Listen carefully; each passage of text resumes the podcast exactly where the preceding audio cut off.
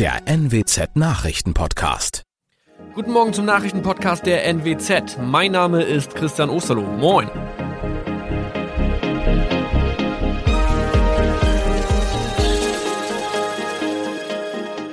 Und das sind unsere regionalen Nachrichten am Morgen. Die Grünen wollen Moorstraße in Oldenburg umbenennen. Viereinhalb Jahre Gefängnis für Falschgoldhandel. Und Landkreis Kloppenburg meldet ersten Omikron-Fall. Der Name Moorstraße könnte laut den Oldenburger Grünen rassistisch aufgefasst werden. Deshalb fordern diese eine Umbenennung. Die Straße wurde allerdings nach Hermann Moor benannt, einem der ersten Siedler in der Gegend. Um Missverständnisse auszuschließen, beantragen die Grünen eine Änderung in Hermann Moor Straße. Dann müssten alle Anwohner ihre neue Adresse in ihren Pässen angleichen. Außerdem müssten Polizei, Feuerwehr, Rettungsdienste und Anbieter von Navigationssystemen informiert werden. Die Stadtverwaltung schlug vor, ein Zusatzschild mit Informationen zur Person Hermann Mohr anzubringen. So könne man alle Irritationen beseitigen.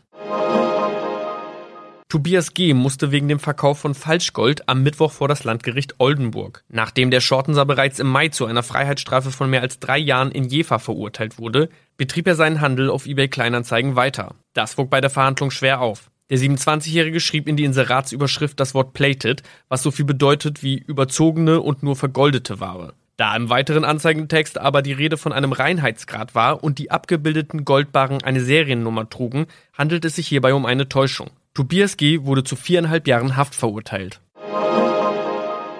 Ein weiterer Fall der neuen Omikron-Variante ist am Mittwoch im Nordwesten bekannt geworden.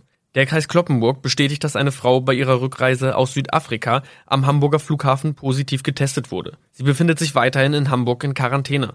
Da die Frau im Landkreis Kloppenburg lebt, sei auch das Gesundheitsamt Kloppenburg für diesen Fall zuständig.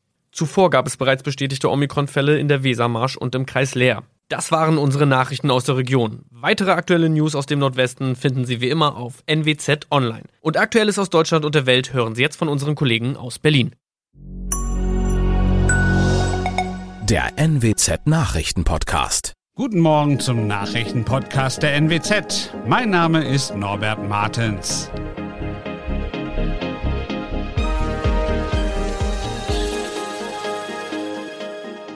Und das sind unsere regionalen Nachrichten am Morgen. Rückschlag für EWE e und Telekom beim Glasfaserausbau.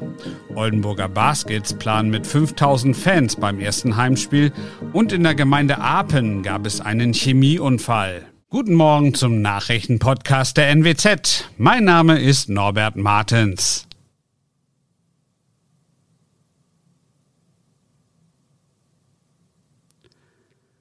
Und das sind unsere regionalen Nachrichten am Morgen. Rückschlag für EWE e und Telekom beim Glasfaserausbau. Oldenburger Baskets planen mit 5000 Fans beim ersten Heimspiel und in der Gemeinde Apen gab es einen Chemieunfall. Beim gemeinsamen Internetausbau mit Highspeed-Glasfaser im Nordwesten haben die EWE e und die Telekom einen schweren Rückschlag erlitten. Denn eine Freigabe des Bundeskartellamtes hat das Oberlandesgericht Düsseldorf am Mittwoch wieder einkassiert. Das Kartellamt hatte dem Gemeinschaftsunternehmen der beiden Firmen Ende 2019 die Freigabe erteilt. Doch ihr Schulterschluss brachte die Konkurrenz unter Druck.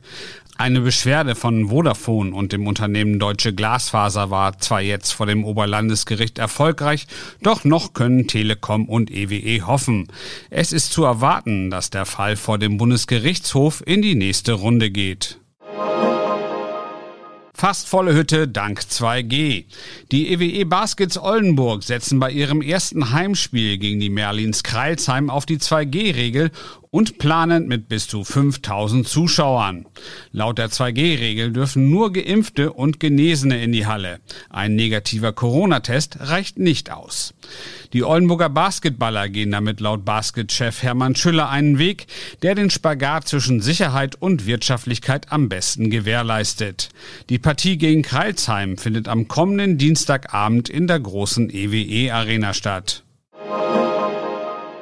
Ein beschädigtes Chemikalienfass hat einen Großeinsatz der Feuerwehr in der Gemeinde Apen ausgelöst. Nach Polizeiangaben trat am Mittwoch aus einem 200 Liter Fass auf dem Gelände einer Spedition der Stoff Benzylidenchlorid aus. Die Flüssigkeit gilt als giftig bei Verschlucken oder Einatmen. Ein 52 Jahre alter Mitarbeiter, der die Flüssigkeit bemerkt hatte, kam mit Atemreizungen in ein Krankenhaus. Die Feuerwehr schickte vorsorglich ein Großaufgebot mit mindestens 80 Kräften. Die Ursache für den Chemieunfall im Ammerland ist noch unklar. Laut Feuerwehr bestand aber keine Gefahr für die Nachbarn. Das waren unsere Nachrichten aus der Region. Weitere aktuelle News aus dem Nordwesten finden Sie wie immer auf NWZ Online. So, und Aktuelles aus Deutschland und der Welt hören Sie jetzt von unseren Kollegen aus Berlin.